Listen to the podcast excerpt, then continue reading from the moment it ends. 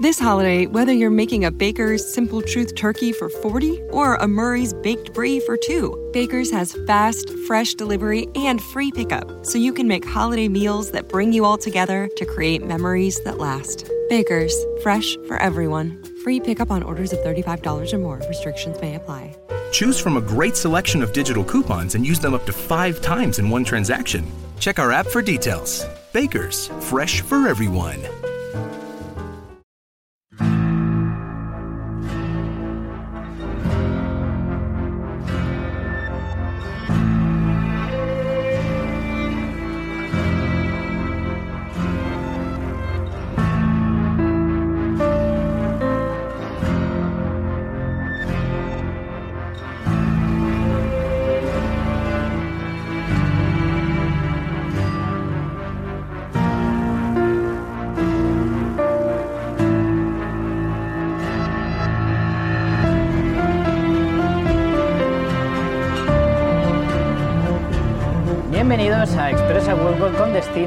Episodio número 5 de la segunda temporada. Esperemos tengan una entretenida y divertida travesía.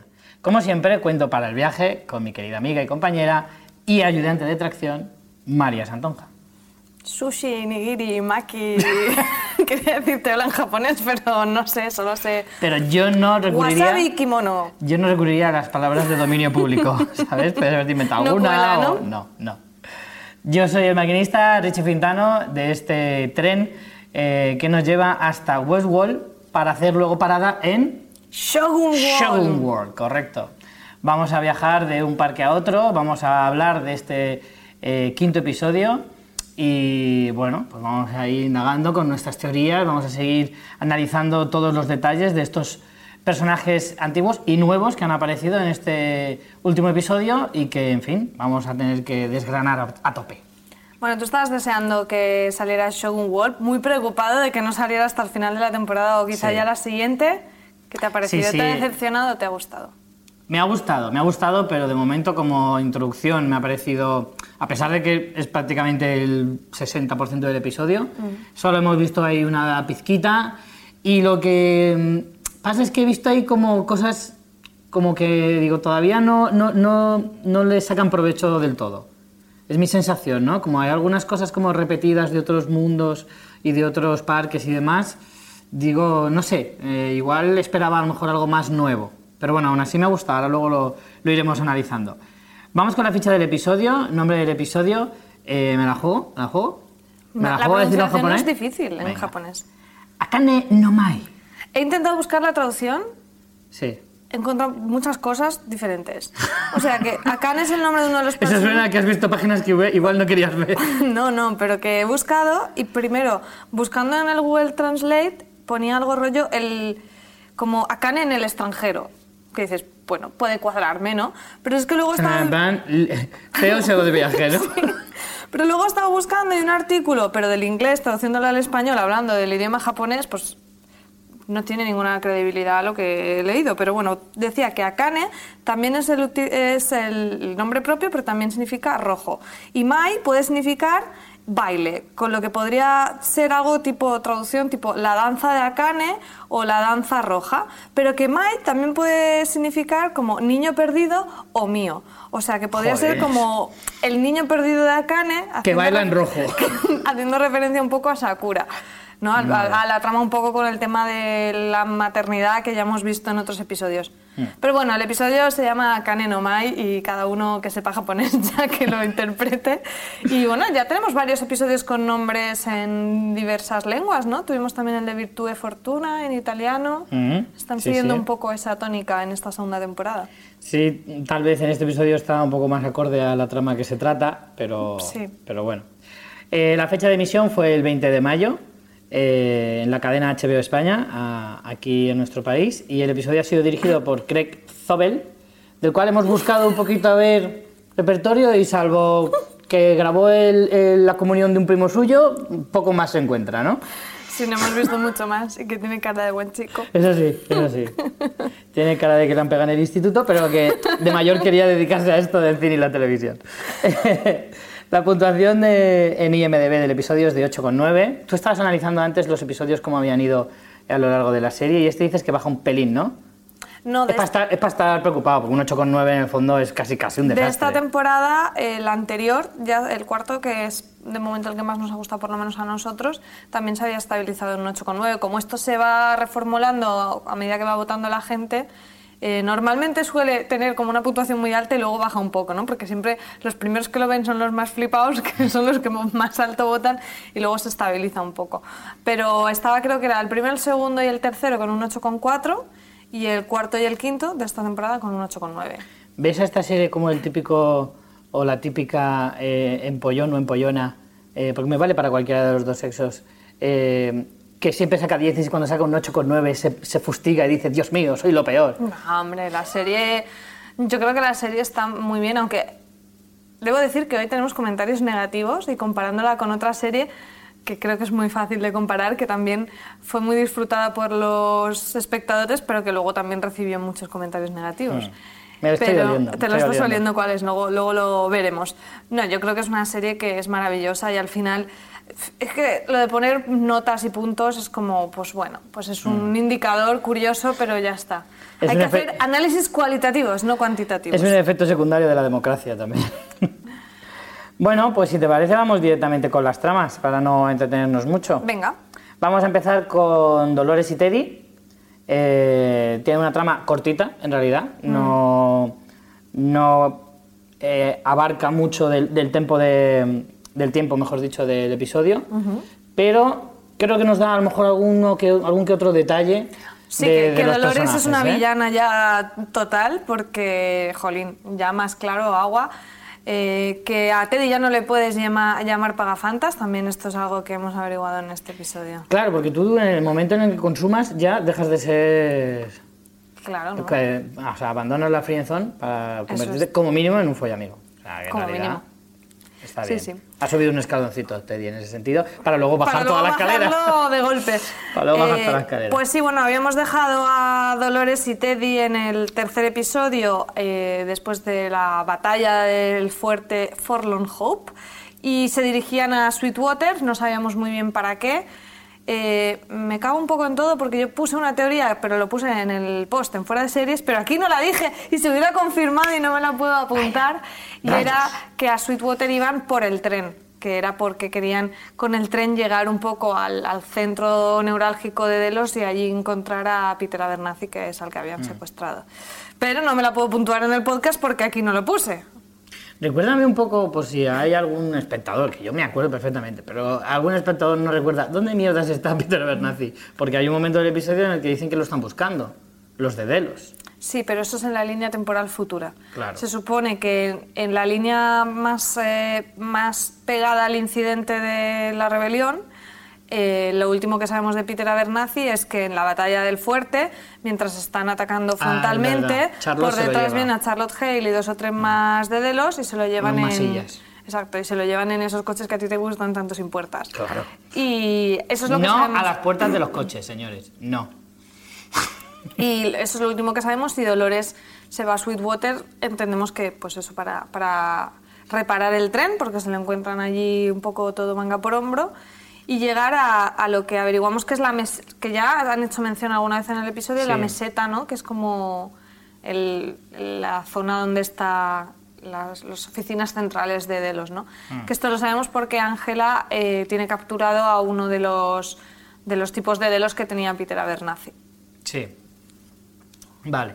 Volvemos con Dolores y Teddy. Y bueno, eh, Dolores eh, dice que van a ir a buscar precisamente a, a su padre, a Peter Abernathy, directamente, como dejando bien claro cuál es su objetivo en ese momento y por qué han ido a Sweetwater. Y ahí empieza un poco esa especie como de, mensaje oculto o de mensaje algo enigmático, ¿no? Sobre cómo le explica a Teddy que ese no es su hogar. Que Teddy no deja de decir que él siempre lo ha sentido como su propio hogar, que siempre vuelve a Sweetwater, pero que de alguna manera no acaba de sentirse a gusto del todo.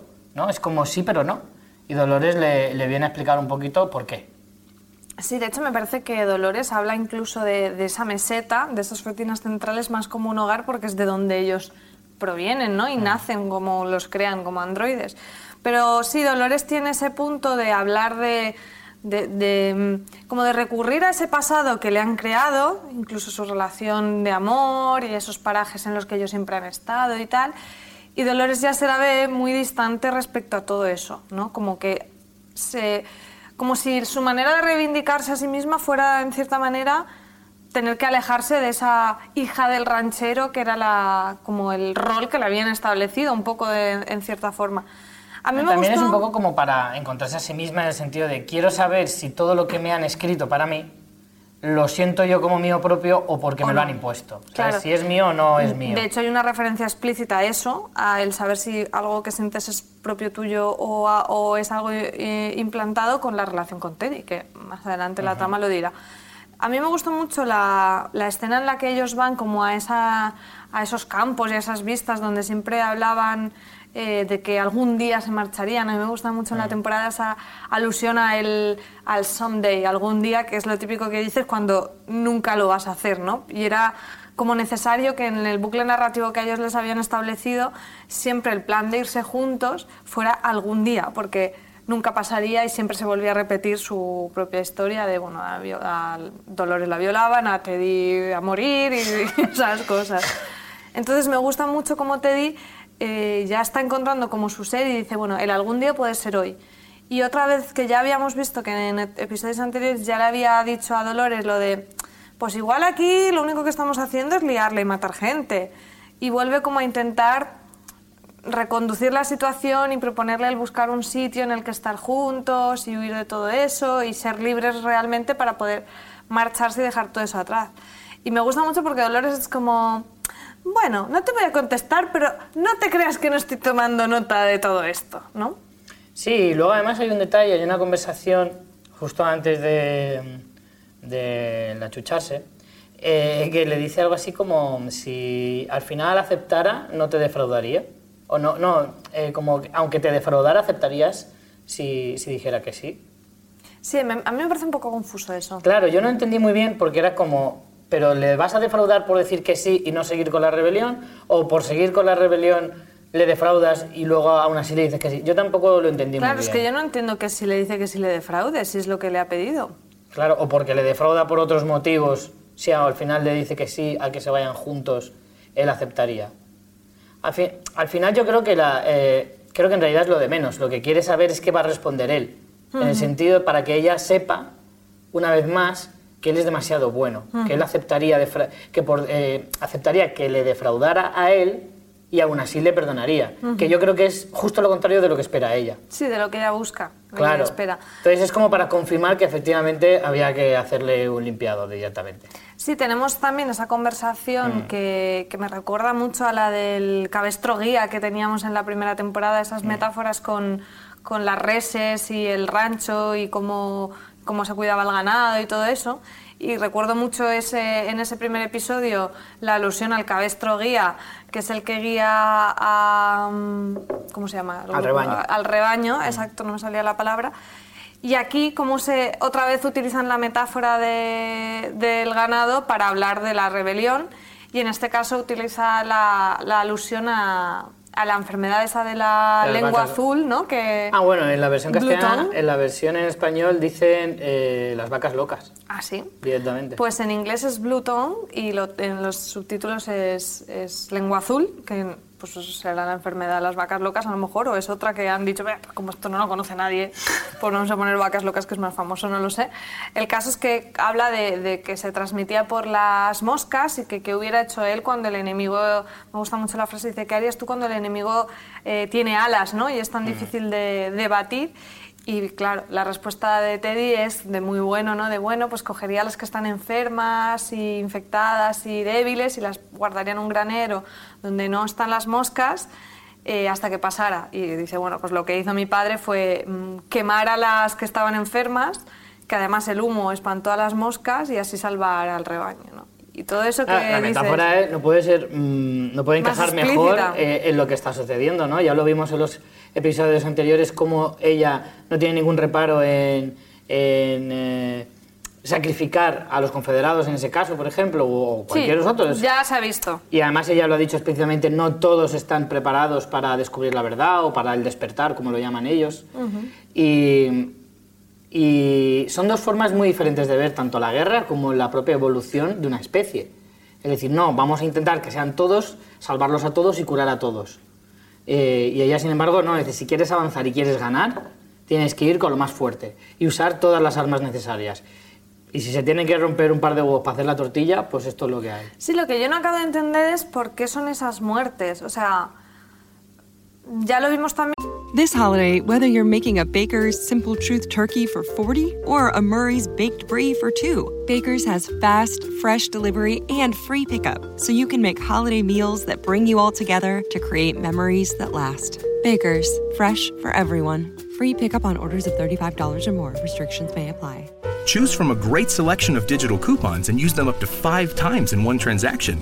Check our app for details. Bakers, fresh for everyone. Si estás buscando un buen podcast de análisis y debate en tu idioma, te invito a que escuches Pulso y Péndulo. Yo soy Carlos Curbelo. Y yo soy Fabiola Galindo. Todos los jueves analizamos temas de actualidad en Estados Unidos y Latinoamérica. Fabi y yo no siempre estamos de acuerdo, pero sí tenemos un objetivo común. Queremos servir como antídoto contra las noticias falsas y la polarización. Pulso y Péndulo. Busca nuestros episodios en Apple Podcast, Spotify o en tu aplicación favorita con los cadáveres en el lago y lo que no te queda claro es por qué son necesarias esas víctimas o por qué cree que unas personas no van a ser capaces a, a los de... que vimos en el primer episodio flotando en el último momento del episodio. A, a esos, a... Es que en este capítulo, bueno, luego iremos con eso cuando hablemos de la trama de Bernard, pero más o menos creo que lo esclarece un poco. Sí, hay una, hay una pista, pero te quiero decir, ¿qué criterio sigue ella para decir quiénes pueden ser dignos de encontrar ese nuevo mundo y quienes no, ¿sabes? Yo creo que es como... Como se levante. Como no, como en una guerra, cuando tú estás en una guerra, saber hasta qué punto uno está convencido de su lucha, ¿no? Eh, decir qué, qué, ideales tiene o qué enfoque tiene de lo que se supone que se tiene que, que sí, hacer. De ser capaz de sacrificarlo todo, quizá. Exacto. O... Y también el hecho de que, por ejemplo, eh, es un fiel reflejo de, de cómo hay gente que no que se queda como muy, eh, no sé cómo explicarlo, como que en algunos casos son muy negacionistas o que en algunos casos no ven, no, no son tan radicales como ella a lo mejor, uh -huh. o que no, no, no ve que ese despertar vaya a llegar pronto, que siguen siendo máquinas que obedecen y entonces Ese no me voy a perder el tiempo en convenceros el que ni en vea los haceros que despertar. son el que vea a los que son más espabilados y menos pero por ejemplo Teddy que ha despertado en este caso es como su bondad su intención como de salvar a todos curar a todos sabe que va a ser un lastre porque ella ve que eso no va a ser posible no en cierta manera Yo creo que es que además en este episodio se habla mucho de lo que puede llegar a ser la evolución de los propios androides y cómo cada uno lo hace de una manera diferente. Que eso es lo que hace a una especie, que cada individuo tenga sus propias características, uh -huh. que no sean todos iguales. Entonces, vemos que el despertar de, de, Héctor, por ejemplo, no es igual al de Teddy. Cada uno tiene su propia personalidad que está escrita, pero que luego se moldea según uno quiere. Realmente, por ejemplo, Maeve era una, era una mujer fuerte, ya cuando era una madame, y ahora se ha convertido en otra cosa, pero basándose en esa personalidad. Uh -huh. Héctor es un tío aguerrido y valiente y, y, y, bastante, de una moral un poco distraída, por así decirlo, y se ha basado bajo esa personalidad, eh, sobre esa personalidad, mejor dicho, se ha basado el personaje que, luego tiene el despertar. Teddy es lo mismo. Es un tío bondadoso, sacrificado, generoso. Sí, como que algo siempre queda, ¿no? Siempre hay algo claro. genuino. Tú luego evolucionas sobre eso, Lo que pero pasa tu, es que tu código está escrito. En Dolores, al final teníamos ese debate de que era más eh, Dolores o Wyatt, ¿no? Y parece que al final Claro. el que va ganando totalmente es Wyatt. En el caso de Dolores, efectivamente, como tenemos la dualidad de personalidad, hay dos luchando a ver quién es más fuerte. eh, efectivamente, estamos viendo en esta segunda temporada, yo creo que a Dolores casi no la hemos visto y es casi todo Wyatt. A lo mejor en este episodio sí que vemos una mezcla de los dos, ¿no? La ternura y el cariño que pueda sentir por Teddy, Pero que mezclada le- con la convicción y la que determinación se de le Wyatt. pasa pronto el cariño Sí, y la sí. ternura, ¿no? Por otro Claro, lado. claro. Eh, a mí me ha gustado mucho cuando después del Fruski Pruski, cuando a mitad de la noche El se fruski, despide- fruski es el, el término técnico en televisión, ¿no? Sí, hombre, es Vale. el protocolario. Se, se despiertan a mitad de la noche y le dice, bueno, vente, que te quiero enseñar una cosa. Que dices, ahora. A estas horas. no hay otro más, no hay otro momento. Y le dice, durante días me he estado cuestionando mis sentimientos hacia ti, eh, cuánto de ello es real y cuánto una historia que, que me hicieron creer. Y la cara de Teddy es como, joder, qué marrón. Pero luego ella dice... Ahora me viene el típico arrepentimiento después de un polvo. Claro, claro. Y luego, pero ella dice, pero ahora sé que todo era cierto. Y Teddy está ahí como Relaja. aliviado, como con cara así un poco, se pone así tierno. Y luego la que le espera, porque realmente lo que le hace es como una encerrona donde van los tipos de la horda con el ingeniero este que tienen de turné por ahí. Y básicamente lo que vemos que hace, que el ingeniero advierte de que puede no, no ser capaz de soportarlo, yo paré el, el fotograma y lo que le da eh, es un botón que pone como sobreescribir el archivo de Teddy. Claro. O sea, es como un, como un formateo sin formatearlo, como peor, ¿sabes? Como más mal hecho. No, no sé explicarlo muy bien, pero Como cuando desenchufas el ordenador sin apagarlo. algo así, algo así. Porque luego, en la trama del- de la línea temporal futura, hablan un poco de eso, de que no es como un formateo, sino como, como si so- sobrescriben el archivo, pero el nuevo archivo que se llama Teddy Flood no tiene nada, ¿sabes? Algo así. No es como que lo hayan borrado, sino que le han puesto como otro archivo, pero que en este caso está vacío. Y bueno, esto es lo que luego nos dicen en la trama del futuro el ingeniero este Gustav Skarsgård, eh, o sea, interpretado por el actor Gustav Sta- Skarsgård. A veces que- no es el ingeniero. Bueno, es el jefe como de Claro, seguridad, ¿verdad? eh, Gustav Skarsgård es el actor y es el que hace de, de- sí, de jefe de, de todo ese comando... eh, De salvamento. Sí, militar iba a decir, pero no son militares exactamente. Eh, es el técnico, eh, el que tiene buena porra, ¿vale? el, que le dice, el que le dice, esto aquí no me cuadra. Vamos a saltar, si quieres, directamente a la trama de Bernard. eh, bueno, de, de Bernard, por decir algo, porque Bernard Sí, está ahí mirando raro y ya Bernard está. está prácticamente de doble de, lu- de luces. O Arnold. O Arnold, claro. Que eso... Yo también lo he estado pensando esta semana, digo, ¿quién te dice a ti que no hay más de un Bernard por ahí? O que es en distintas Arnold. líneas O temporales. que es Arnold, porque está mirando ahí los cadáveres como diciendo, "Psh, yo no entiendo nada, aquí se Yo- ha muchísimo. Yo sí que es cierto que esta semana he estado pensando en una posibilidad y es que todos damos por hecho de que Ford es el cabecilla de todo esto, que lo tiene todo súper pensado, que es como el dios de Westworld y que todo se hace a su voluntad. Pero yo empiezo a pensar que no, que el que está detrás de todo, efectivamente, no es Bernard ni es Ford, es Arnold, descargado en el cuerpo de Bernard, haciéndose pasar por Bernard. Y que en realidad es él el que lleva, desde que murió Ford, o incluso antes, incluso antes, sobre las, las cosas que estaba preparando Ford, eh, él ha actuado. O sea, quiero decir, yo cada, cada vez empiezo a pensar más el hecho de que es eh, Arnold el que empieza a, a ser un poco el que está dirigiendo todo sin que nadie lo sepa. En el sentido de que incluso antes de, de la muerte de Ford, él ya tenía más o menos pensado lo que iba a, a- suceder a raíz de la muerte de Ford. Me refiero a que mm, todo el mundo puede llegar a pensar que todo está orquestado por él, incluidos los espectadores, pero creo que efectivamente Arnold, haciéndose pasar por Bernard, está eh, actuando de forma un poco encubierta, ¿vale? Y manejándolo todo en secreto. A mí lo que pienso es que a lo mejor la gente de Delos sabe que Arnold es Arnold. O sea, en realidad, bueno, creo que sí que es verdad que en el primer episodio le hablan, de le hablan como Bernard, pero me parece muy extraña eh, la escena, la breve escena que tenemos de esta línea temporal, porque el personaje este del jefe de seguridad luego es como que habla un poco, como que oímos la- su voz en off y vemos el plano de Arnold, y tiene como un mensaje un poco raro, ¿no? De como diciendo, vaya historias les has dado como para que tengan este final, no sé qué. Y es un poco como demasiado profundo. Carl Strand se llama el personaje de. Pues el Carl, el. Carl este dice ahí unas cosas como demasiado profundas como para hacer referencia a Bernard, que es cierto que Bernard también era el jefe de comportamiento, pero no sé, tío, me cada vez me gusta más la teoría de que fuera Arnold. Mm. Y bueno, lo que decíamos es que, eh, por otro lado, hablan con el equipo que tienen en tierra, eh, que han drenado el lago, que están buscando a Peter Abernathy, o sea que en esta línea temporal es lo que tú decías, ya se ha vuelto a perder, que este hombre no para de perderse. Otro, otro vacile de cuánto dinero tiene. Va, pues tenemos el lago a ver si está aquí, que igual está. Y si no, pues nada, pues nos vamos a otro punto y ya hacemos otra barbaridad. Voy a drenar un lago, así, a lo loco.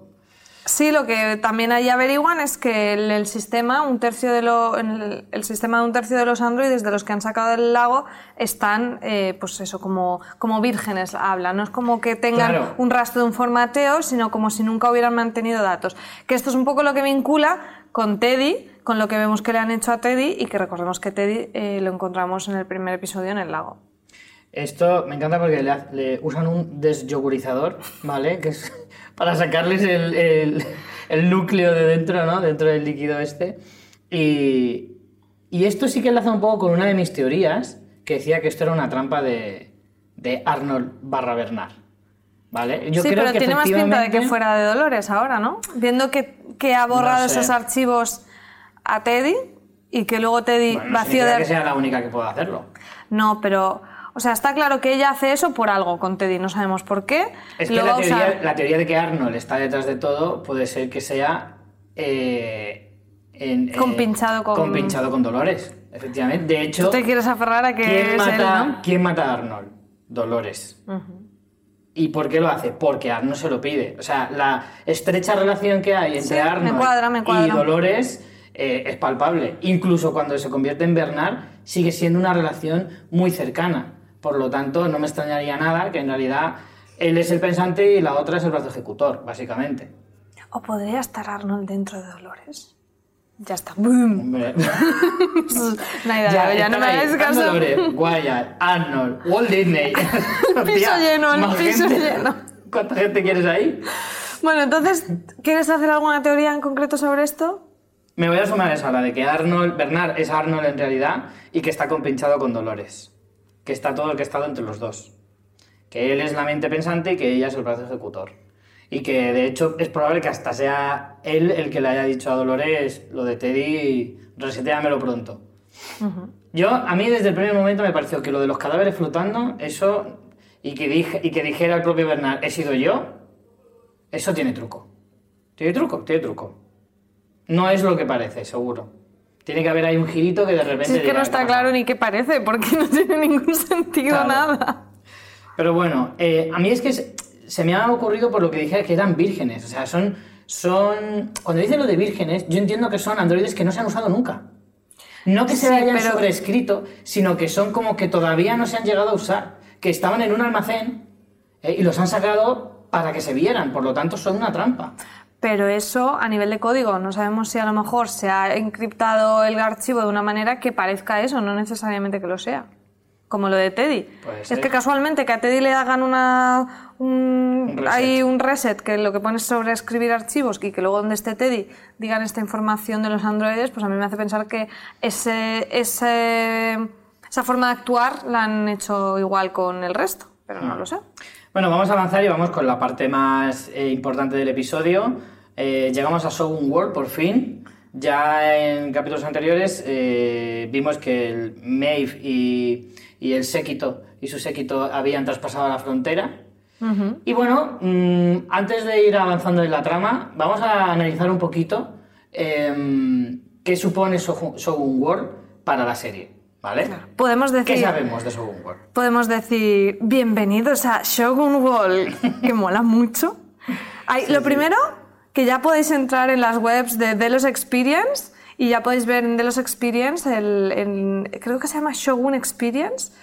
Eh, ay, luego lo busco y os lo ponemos en las notas, pero es la caña. O sea, aparte de una descripción súper chula de todo lo que puedes hacer en Shogun Wall, es un mundo eh, estimulante, sin adulterar, no sé qué, te ponen como fotos como de la época, como así como si fueran eh, como si fueran fotos reales de, de la época y como explicándote cómo han convertido ese mundo para ser lo más realista posible no sé qué y de hecho me parece que es como la de las webs de los parques es la que más han- se han currado porque en la de, de Raj eh, no han puesto casi nada. En la de Westworld aparece como un error. Si entras ahora aparece como Claro. que falla. Pero la de Shogun Wall está muy chula y ya se puede ver. Y es que a mí me ha encantado. Me ha encantado Shogun Wall. Ves que de, eh, de la raja en realidad no habíamos visto tanto y entonces es normal que pongan muy poquito. Porque en realidad Claro. solo habíamos visto un par de escenarios así simples, tampoco sabemos cómo funciona, cuáles son las historias más importantes, personajes, etcétera, no llegamos a ver prácticamente nada. Es normal que no te la desarrollen tanto, pero es verdad, por el otro lado, que World nos lo han desarrollado bastante en un primer término. Y bueno, ¿qué hemos descubierto de World? Hombre, lo primero es que ese plano que vimos de cierre del episodio 3 sí que era efectivamente, mm, podíamos pensar que o bien los samuráis habían perdido y estaban entrando en Westworld, igual que lo había hecho, por ejemplo, el tigre de Bengala, o bien que ya estaban casi en la frontera de Shogun Wall. No te hacen explícito explícito en qué momento entran en Shogun Wall porque realmente los al grupo de y Héctor eh, y Sizemore los capturan. Entonces a lo mejor estaban ahí en la frontera. El caso es que antes o después entran efectivamente en Shogun Wall y a mí lo que bueno lo que más me gusta es el tratamiento que la serie hace de, del universo no cómo se, sobreescribe eh, no solo cómo te lo cuentan en la historia de que efectivamente ellos eh, por una cuestión de, practicidad, reescriben y reutilizan historias que podemos ver en Westworld, en Show Wall, que me parece lo más guay que hemos visto en este episodio, sino como a nivel de realización eh, podemos ver esos paralelismos. Y claro, con eso yo me quedo con la escena del ataque al saloon que vimos en el primer episodio de la primera temporada al sonido de Penny Black de los Rolling y aquí lo volvemos a ver, pero con música ambientada oriental y con esos personajes que además recomiendo un montón a la gente, a los espectadores, que vayan al primer episodio, después de ver el, quinto de la segunda temporada, vayan al primer episodio de la serie y se pongan esa escena porque es que está clavada, o sea, está clavado el cómo entra Héctor y cómo entra este personaje paralelo de Héctor que es Musashi, como eh, le dicen, ese es el caballo del sheriff, y dice, también su arma, y lo mata, y aquí también pasa igual, como la chica eh, Armistice empieza como a disparar y a nivel de... This holiday, whether you're making a Baker's Simple Truth turkey for 40 or a Murray's Baked Brie for 2, Baker's has fast, fresh delivery and free pickup, so you can make holiday meals that bring you all together to create memories that last. Baker's, fresh for everyone. Free pickup on orders of $35 or more. Restrictions may apply. Choose from a great selection of digital coupons and use them up to five times in one transaction. Check our app for details. Bakers, fresh for everyone. Si estás buscando un buen podcast de análisis y debate en tu idioma, te invito a que escuches Pulso y Péndulo. Yo soy Carlos Curbelo. Y yo soy Fabiola Galindo. Todos los jueves analizamos temas de actualidad en Estados Unidos y Latinoamérica. Fabi y yo no siempre estamos de acuerdo, pero sí tenemos un objetivo común. Queremos servir como antídoto contra las noticias falsas y la polarización. Pulso y péndulo. Busca nuestros episodios en Apple Podcast, Spotify o en tu aplicación favorita realización te muestra en el plano y aquí tenemos a su paralela con las flechas. Eh, dentro del salón el Musashi aparta a la geisha Kane y cae esa, mm, esa caja que es idéntico como Héctor aparta a Maeve y cae la caja del salón. O sea, me parece un ejercicio maravilloso. Y es eso, creo que además de lo que implica narrativamente, que los personajes se tengan que enfrentar a unas versiones de sí mismos a nivel de ese discurso sobre la identidad que tenemos en Westworld, encima visualmente me parece la caña. Tú, que eres fan de Héctor Escatón, ¿qué te ha parecido su paralelo japonés Musashi? Pues mira, yo tengo dos opciones. O le llamo el Héctor Escatón Samurai o Musashito, que me gusta más. En, vez de llamarlo en japonés, lo digo en, andaluz, que mola más. Muchachito. Em, a ver, está muy bien, porque la verdad es que tú en un primer momento ves, es verdad que ves ciertos paralelismos antes de que te lo digan, aunque te van dando pistas.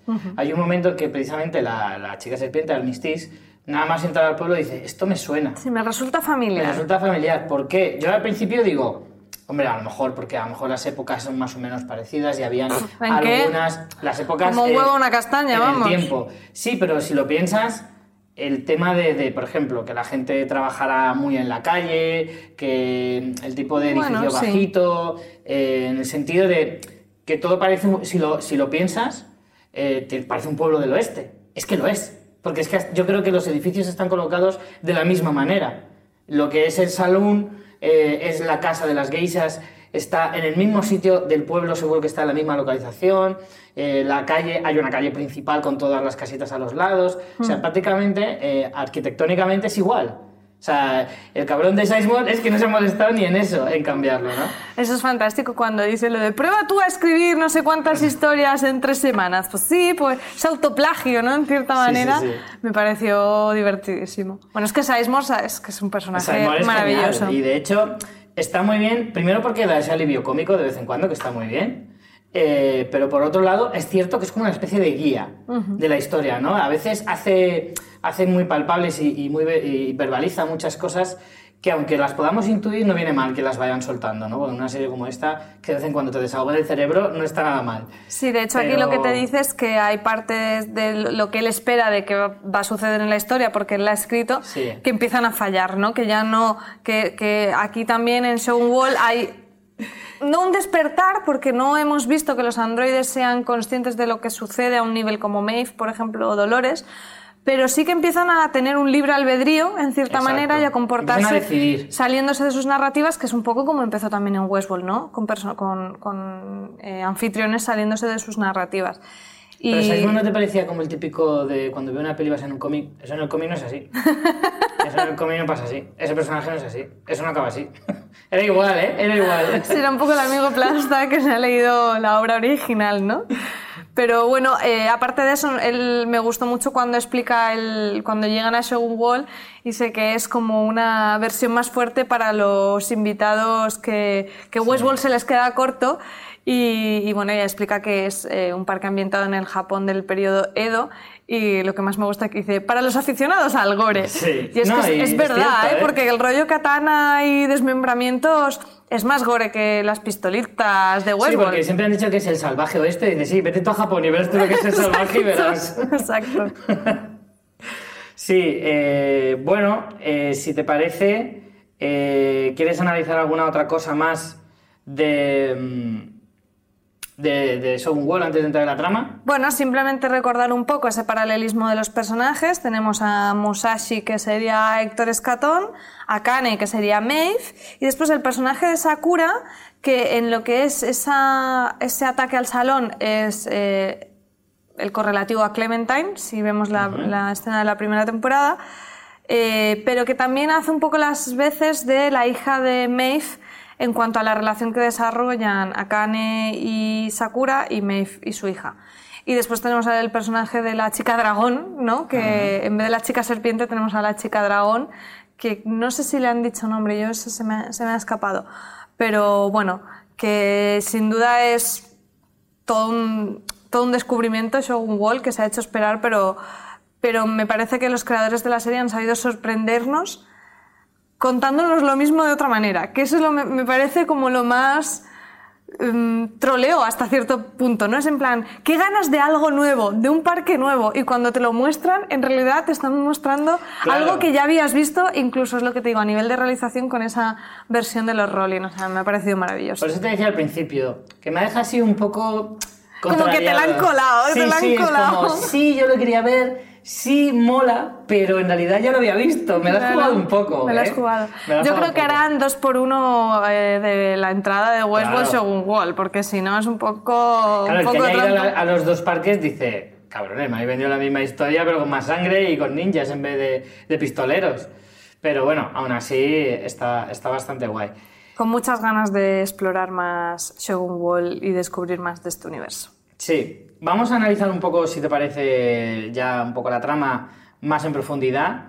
Eh, ellos llegan y lo primero que, hace Maeve es intentar usar su poder Jedi, pero por alguna razón no funciona eh, con ellos hasta que Simon efectivamente lo descubre y le dice, eso es porque no lo estás haciendo en su idioma. Porque, por lo visto, todos los androides tienen acceso a todos los idiomas. Lo que pasa es que lo tienen que tener activado o no activado. Maeve lo tiene activado de serie por ser Madame. Eso más o menos es lo que explica Sizemore. Claro, yo Pero- eh, lo que no entendí, o sea, también eso te da a pensar que, claro, que al final el parque es una atracción internacional y que pueden ir gente de todo el mundo y Claro. vivir sus narrativas y que los otros les contesten en cualquier idioma. ¿No? Claro, ¿No eso lo se, entiendes un eso poco se así? entiende, claro, claro. Estaría bien que fuera así en todos Sería los práctico, claro, porque tú te vas a Disney World y no sabes inglés y te metes ahí en los shows. ¿Qué me ha pasado? y no me entra de nada. Es True Story. True story. Eh, claro, la cuestión es que no todos lo tienen activado en realidad. Maeve lo tiene, lo tiene activado por ser Lo que pasa es que, y, y porque Maeve ya entra ahí, ya ella tiene acceso al panel de control libre y si no lo tiene activado se lo Tiene activa. Google, o sea, tiene le da Google igual. Translator, tiene Google Calendar, tiene todo. Google ahí. Maps, tiene Claro, todo. claro. La cuestión es que eh, en un primer momento eh, intenta hacerlo en su idioma, porque es lo que le sale, pero lo que él quiere decir también Sesmo, es que los propios japoneses también podían hablar en inglés. Lo que pasa es que Que están rotos. Es como Claro. cuando Sizemore les habla y les habla en inglés. Por eso te digo que ese debería ser el funcionamiento cuando va una persona de- al parque o un invitado y habla en cualquier idioma, ¿no? Eh, para Se que les la- activa solo, se les activa y contestan en ese idioma. Entonces eso no funciona y es lo que te empieza a indicar que, que ya en, en Shogun World ya empiezan a pasar cositas. eh, que es eso, que luego veremos también con el tema de las narrativas y el libre albedrío.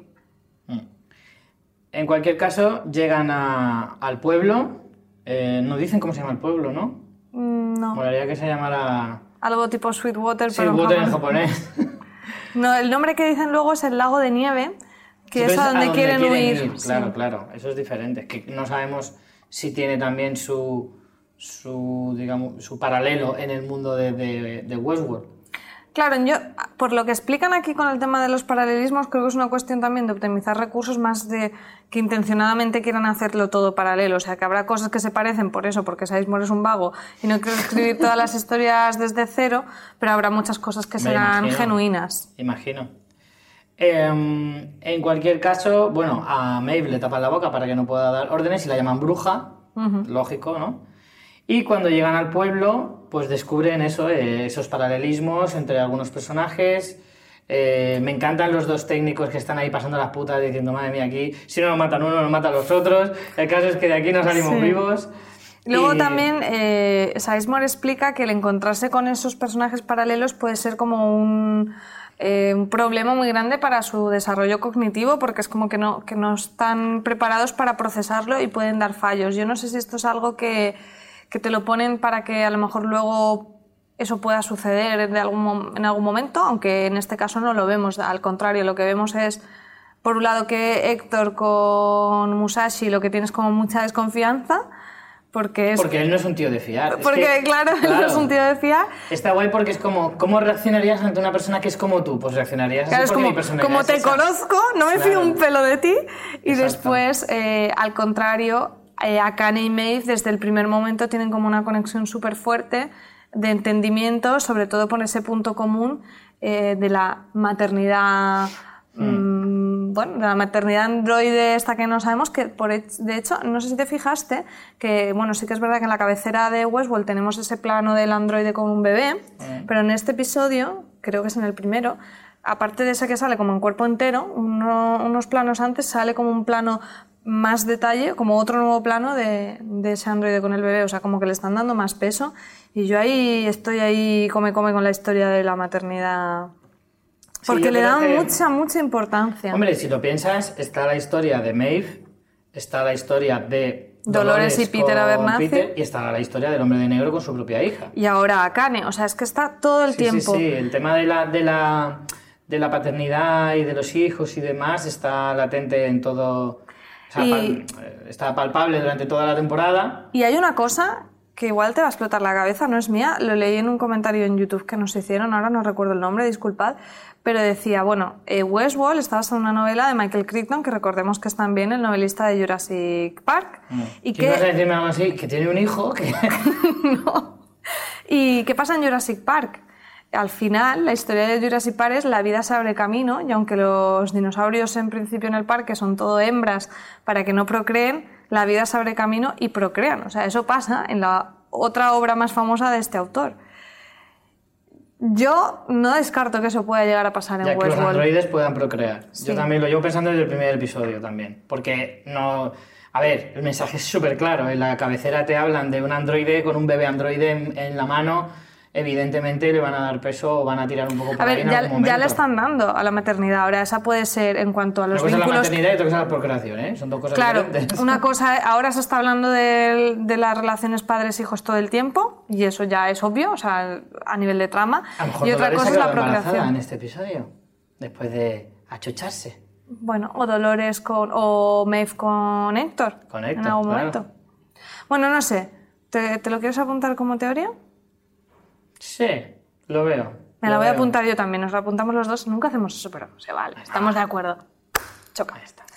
Vale, em, tenemos eh, sobre todo eso, la historia de Akane con Sakura, y ahí es cuando empieza como a desarrollarse la narrativa de la, de esta historia que además Sizemore le pone un nombre, como le veíamos también en la primera temporada, de en plan, no sé qué, de sangre, mm, siempre con nombres así rimbombantes. Lo que pasa es que enseguida se rompe, ¿no? Porque es que el Shogun viene a reclamar a Sakura y Akane se supone que se tiene que resignar y lo que hace es pincharle la cara al emisario del Shogun y tan ricamente. Mm.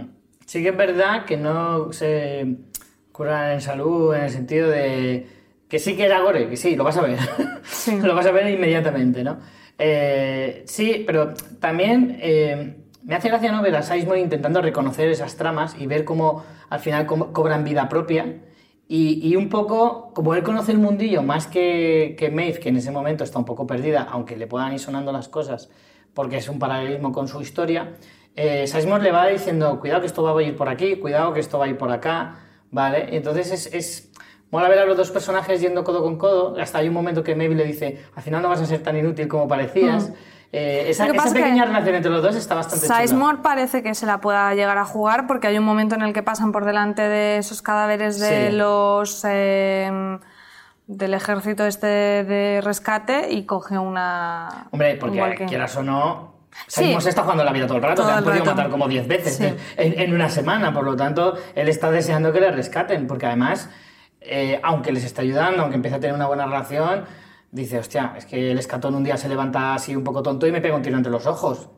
Sí, bueno, ya más que en su grupo que tienen eh, en, las aventuras que, están corriendo. Pero también tenemos a Félix y a Silvestre por ahí que están un poco también de alivio cómico con el comentario racista de oye, diles algo y el otro, perdona que yo soy de Hong Kong, gilipollas.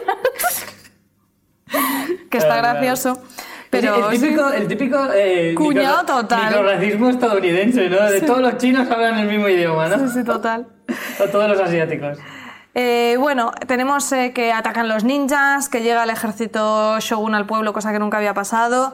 Vamos a hacer un pequeño paréntesis con el tema de Maeve, porque queremos hablar de eso en profundidad, así que vamos a hablar un poco de la trama sin hablar del tema de Maeve, porque hay que pararse a hablarlo. Y al final, a mí la historia me parece muy chorra venga, vámonos a salvar a Sakura, que quiere que le haga el baile geisha, y es como, me da un poco igual. Sí que me mola la parte gore de que Shogun le haya cortado las orejas a, a todos los del ejército para que la bruja no les... This holiday, whether you're making a Baker's Simple Truth turkey for 40 or a Murray's Baked Brie for 2, Baker's has fast, fresh delivery and free pickup, so you can make holiday meals that bring you all together to create memories that last. Baker's, fresh for everyone. Free pickup on orders of $35 or more. Restrictions may apply. Choose from a great selection of digital coupons and use them up to five times in one transaction. Check our app for details. Bakers, fresh for everyone. Manipule, que eso dice, pues. Ahí está es el, práctico. El puntito que le da eh, el, el PEGI 18 al, al mundo Shogun y no PEGI 13 que tiene Westworld, ¿vale? Eh, en el sentido de que, claro, aquí todo ni medias tintas. ¿Eres una bruja? Pues corto orejas a todo Cristo y me quedo tan pancho. Que yo estaba pensando, hostia, ¿cómo le das órdenes? Porque como estés de espaldas no te, no te enteras de que ha dicho, ¡matar a esa! Ya, está, está bastante guay. A ver, eso es súper gratuito, pero mola. Tiene ese tipo de violencia gratuita que es la que se espera de Shogun World, Está guay que sea, es muy gratuito, pero está guay porque total, como sabes que luego van a morir todos, porque efectivamente me iba a usar su poder Jedi, pues sabes que luego los van a, van a morir, entonces no va a durar mucho eso de que este, no tengan orejas. Por lo tanto, por ahí, eh, por ahí compras. Ahora bien, el momento en el que mm, está el giro ese de, de que cuando mata a Sakura, Vale, ya vamos a, Pero antes quería comentar una cosa también, Gore, que es que le haya hecho en la espalda el cerezo en flor, que da una grima que, a mí me... Oh. Yo entre que me corten las orejas o me hagan un pedazo de tatuaje, la más de chulo en toda la espalda, me quedo lo segundo, ¿eh? Sí, pero es que se veía como el agujero y sabes que yo tengo la fobia esta... Sí, la de los agujeros. ¿Cómo es? Tricofobia, Triptofobia o tropofobia o algo así. ¡Ay, no podía verlo! Qué angustia me dio. Pero bueno, eh, el dibujo era bonito. Eso sí, esa, parte. Y antes de ir a la... ¿Es eso o no ponerte pendientes nunca más? sí, creo que prefiero eso. Eh, está saltando una escena muy importante y es cuando eh, tiene la conversación Akane con Sakura como diciéndole, bueno, todo va a salir bien y tal, como muy tierna, y Maeve observándolas y luego Maeve diciéndole a Akane que, que, bueno, que, la, que la puede ayudar a ver. Eh, si te parece, vamos a entrar ya a hablar de Maeve, que es lo más mm. importante de este episodio, ¿no? ¿Qué ¿Cómo está- qué está pasando? está pasando con ¿Qué está Maeve? pasando, ¿Cómo Maeve? funcionan los poderes de Maeve? Pues cada vez parece más poderosa, ¿no? Efectivamente, en este episodio, por un lado, vemos que tiene los comandos de voz, eso ya lo habíamos visto, pero es que en la escena con los ninjas da un comando directamente con la mente. Sí. Y luego la resolución final es dar un comando con la mente a todo Dios para que se maten entre ellos, que dices, qué alegría, qué alboroto, o sea, precioso. Y luego, con esta escena que comentábamos antes de Akane y Maeve hablando de, bueno, de ese mundo que puedes descubrir y descubrir la verdad, lo que parece que está haciendo con ese tratamiento del sonido en la escena y esos murmuros es como metiéndose en su mente, como que Maeve pueda ayudar a los androides a Sí. despertar, ¿no? ¿Tú lo entendiste así? Sí, lo que pasa es que también vi cómo ella se resiste. Claro, no, le dice, para, no, puedo, como, ¿no? no, me lo enseñes, no, como no quiero verlo, ¿sabes? Es como, como que se asoma y dice, no, no quiero eso, yo prefiero seguir como soy. Que es, en realidad, yo, yo en- cuando lo he visto he pensado enseguida que eso es muy de la cultura japonesa, ¿no? Que son como muy negacionistas en ese sentido, son tan tradicionales que aunque la verdad se la pongas delante, ellos van a seguir pensando de su, de su manera tan estrictamente en, algunos, en algunas cosas, ¿no? Yo al menos lo interpreté de esa manera. Pero, pero sí, creo que efectivamente Maeve eh, no hace más que, que desarrollar un poquito sus poderes, los está, poderes llamamos entre comillas, ¿no? Pero, pero sí que los está como probando constantemente para saber hasta dónde llega, con quién funciona, con quién no. Y, y tampoco explicar mucho por qué. Yo, en mi opinión, creo que se trata de evolución, que ella evoluciona. Ya en, la- en- en- en episodios anteriores, Dolores habla de que son distintas especies, o no sé si es Dolores o la propia Maeve, la que habla que es una especie que Creo se quiere que imponer sobre Dolores otra. habla sobre especies. Entonces creo que es como que ella, eh, como decíamos antes, cada androide es un individuo eh, y como, y como eh, personaje individual, por así decirlo, evoluciona de forma diferente. ¿Vale? Se va- est- hay una base, que es el carácter y, y demás, pero que luego no todos tienen la capacidad de despertar, como dice Dolores, y no todos tienen la capacidad de desarrollar, por ejemplo, los poderes que tiene Maeve. Es cierto que a Maeve la han modificado de forma artificial. Ella consigue que, que estos Silvestre y Félix la modifiquen Sí, la y la mejoren. nivel 10 en todo. Claro, es como juega con trucos. Pues eh, entonces, al hacer eso, ha conseguido como, como pasar a una siguiente fase de forma natural y no artificial. Bueno, entonces, recapitulando un poco, lo que sí sabemos, aunque no sabemos cómo lo hace, es que además de los comandos de voz, tiene el control mental para hacer ver una verdad o para hacer que los demás androides Crean una mentira. hagan un o no eh, actúen o se- otra realidad, o se- claro. no y, se- y lo de que se muevan eh, para incluso a- a- a- autolesionarse y, y y controla físicamente a los androides a nivel eh, solo dándoles órdenes mentales. Ella dice eh, una cosa que me parece muy interesante que dice Akane dice este es un nuevo mundo y en este nuevo mundo puede ser quien quieras Eh, como que una voz le dijo eso. A mí el tema de que sea una voz la que dice eso eh, me parece que, que, que te hace como una correlación un poco con la voz de Ford, que todos oían, y a la vez Maeve está hablando todo el tiempo de que está descubriendo una nueva voz interior. O sea, al final todo eso tiene mucho que ver con lo que vimos en la primera temporada de, del revelarse de la consciencia, que era la voz propia que tenían los androides. Entonces ahí, eh, de una forma como muy velada, te están hablando un poco de lo mismo, de esa voz interior. Lo que pasa que, como vemos, la de Maeve es muy poderosa. Tu teoría es que es evolución. Sí. Mi teoría va por otro lado. Yo creo que Maeve accede a esa internet que conecta, esa red que conecta todas las mentes de los androides que nos comentaron, creo que fue en el primer episodio, y al acceder a esa red tiene la capacidad de controlarlos a todos.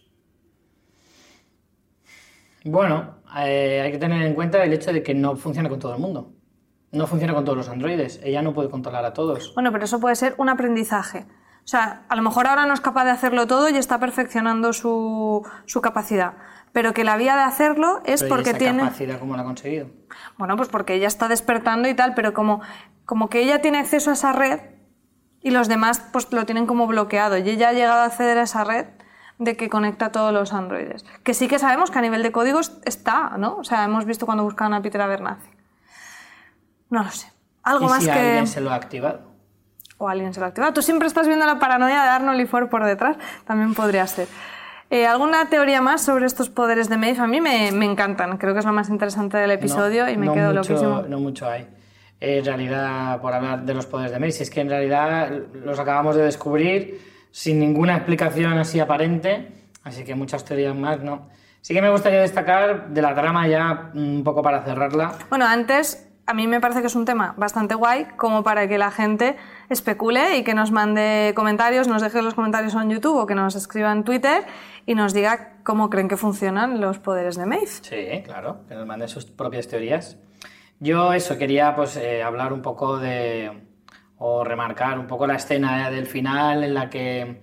eh, Visualmente bueno, impresionante. El baile y todo eso. Es verdad que lo del baile, yo soy el jefe de ese japonés y digo, no te me acerques más porque te veo venir con toda la intención, macho, pues se le veía venir de lejos que le iba a rajar, pero vamos, que la escena en, en sí, todo eh, el giro de matar a, a Sakura eh, está muy bien, aunque en realidad tampoco hay que ponerse así, si luego te pueden revivir tranquilamente. Pero eso ellos no lo saben. Ellos no lo saben, claro, pero en la reacción de Maeve, por ejemplo, a lo mejor es más por, por la, la sensación que uno puede tener al ver morir a alguien cercano. Hombre, y porque volvemos a lo de antes, ellos lo, lo sufren, lo padecen, el dolor de Sakura será real y el dolor de Akane viendo eso, al final Claro. Maeve todo el tiempo está como recordando los, eh, los hechos traumáticos también que a ella le han pasado con su hija, entonces, mm, aunque tengas como mm, mil vidas, vivirlo Sí. no es agradable. Claro, yo Por creo que cierto, que no hemos más- comentado que cuando hay el ataque ninja, ella está como. Le vienen como flashes que, que- que le anticipan esa llegada de los ninjas, que eso también habría que Sí, verlo, pues, ¿eh? A lo mejor estaba reviviendo un poco la escena que tuvo lugar en Westworld y por eso como, Buscando ese paralelismo, quizá. Claro, diciendo, esto me está resultando familiar, como, como que tiene un déjà vu y es porque en realidad sí que lo ha vivido. Mm. No como los déjà vu que son falsos. Entonces, a lo mejor viene un poco por ahí. Eh, sí, yo creo que va más un poco por lo que dices de... de- de- al- por lo que se siente más que por lo que está pasando, ¿no? Claro. La sensación de ver a alguien morir eh, delante de ti, que, que con el que tienes un vínculo muy fuerte y demás, más que por el hecho de haberlo perdido, porque en realidad no lo has perdido, aunque ellos no lo saben. Por eso me, me chocó más por la reacción de Maeve que por la de eh, Akame, que en realidad, exacto, ella no lo sabe, que la pueden revivir, Claro. pero Maeve sí, sí lo sabe. Pero bueno, en cualquier caso, pues sabemos que Sakura podrá volver a, a revivir. y aún así sí. la escena es, es brutal. Eh, pues ya está, ¿no? No- Pues sí, vamos, por- si te parece, con las teorías. En total tenemos 25 teorías realizadas sin contar las de este episodio y seguimos igual con eh, dos desmentidas, dos confirmadas. Aquí no ha, no ha variado. En este episodio eh, no, no hemos tenido ninguna novedad. Em, Bueno, hemos tenido muchas novedades, pero nada que nosotros hubiéramos pronosticado. Y bueno, eh, creo que somos muy previsibles eh, porque cuando elijamos a nuestros personajes de la semana, yo creo que nadie se va a sorprender. ¿Cuál es el tuyo, Richie? El mío muchachito. Siendo fan de. Héctor, tenías que Claro. quedarte con esta versión japonesa, ¿no? Está claro. Te ha gustado mucho. Sí, sí, porque además creo que es como que me va a gustar mucho verlos juntos y que va a haber y que aparte creo que va a tener bastante peso en la, en la trama. Si quiero, o sea, entiendo o quiero pensar que ahora pues van a hacer como una especie de piña, ¿no? Entre todos. Lo que pasa es que claro, al, sí, eh, Sizemore, al decir que cuidadito con juntaros demasiado porque puede generar errores entre vosotros, a lo mejor eso obliga a que se separen los dos grupos. Hombre, Ya veremos. ver a Musashi y luego ver a Héctor con el kimono negro que no me has comentado nada, tela. Ya solo me falta ver a Musashi vestido con el de traje vaquero y ya está. bueno, pues yo, sin sorprender a absolutamente nadie, elijo a Maeve, que por favor que saquen ya el Funko de Maeve de Geisha. Porque Por si de favor. Madame mola un montón, con su copa de vino, a lo Cersei Lannister y todo, yo de, de, de Geisha, vamos, me ha parecido maravillosísima. Y, y, bueno, me quedo con Maeve por, por lo evolucionada que está, por los poderes que estamos descubriendo, por ese plano final cogiendo katanas y todo, que es que es como aplausos, saltos en los sofás mientras ves el episodio, o sea, maravilloso. Desde luego. Vamos con los comentarios para ir cerrando, porque no a todo el mundo le ha parecido tan maravilloso este episodio que a nosotros nos ha encantado. Por ejemplo, tenemos todo. a Francisco Bernabé que nos dice, vaya coñazo de quinto episodio, esto cada vez se parece más a Lost, a Perdidos. Pues mira, esa era mi apuesta, que la estaban comparando con los. Pues es que Para empezar, yo no entiendo tanta crítica a Lost cuando el camino fue tan divertido, aunque luego tuviera sus fallos. Y luego es que me parece que hay mucho paralelismo con Westworld y Lost, pero de forma positiva. O sea, creo que han aprendido de eso y siguen con muchas intrigas, pero es que las van resolviendo. Entonces, Claro. jolín, me parece una versión 2.0 maravillosa. Yo creo que es que somos muy impacientes y lo queremos todo eh, contado y resuelto inmediatamente y a veces eh, el esperar de un poquito, un poquito, un poquito hace que luego la resolución sea más satisfactoria. Hay que tener un poco de paciencia. Para los ansiosos, os deseo un bucle temporal como el de los androides de Westworld. Más. Yandri Quiñones eh, nos decía espectacular el capítulo, la producción de Show World magnífica. Dolores se cree la más lista de los androides y Maeve es la verdadera puta ama eh, que ha descubierto el wifi, como dijo Richie. Team Maeve, Maeve es el que mola, incluyendo sus versiones japonesas. Team May, por supuesto. Y mira, ves, aquí eh, da por supuesto Yandri que eh, la manera de controlar Maeve a los demás ha sido descubriendo esa, esa red, como Sí. yo decía, o sea que se uniría a mi teoría, aunque lo da como súper por supuesto y no se ha dicho, ¿eh? de hecho Sizemore le pregunta, oye, ¿esto tú cómo lo has hecho? O sea que, bueno.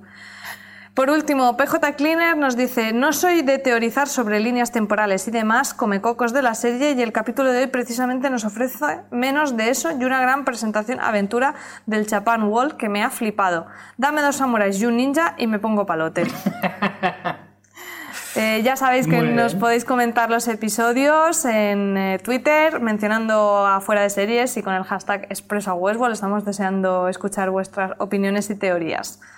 Y bueno, acordaros para los que nos hayáis conocido a través de YouTube, que también tenéis la versión en podcast en todos los podcatchers y plataformas como iVoox o iTunes. Y para los que nos escucháis en podcast, que podéis vernos en YouTube. Correcto. Eh, al revés también funciona, ¿eh? y nada, pues nos vamos a despedir ya con la frase del episodio, como siempre, y te, ya que es tu personaje, te voy a dejar que la leas tú. Bueno, pues es la frase de cierre de este episodio de programa y también del propio quinto episodio y es eh, de Maeve que nos dice, te lo dije, he encontrado una nueva voz, ahora la usaré. A tope. Pues vamos a usar nuestras voces para deciros hasta la semana que viene con el siguiente episodio. Hasta Chao. luego.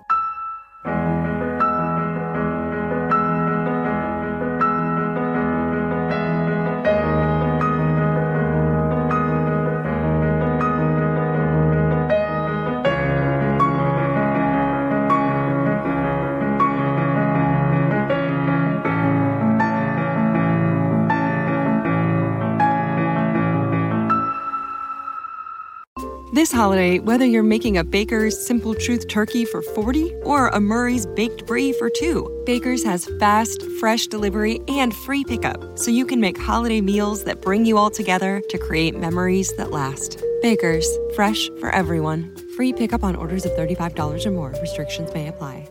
Choose from a great selection of digital coupons and use them up to five times in one transaction. Check our app for details. Bakers, fresh for everyone.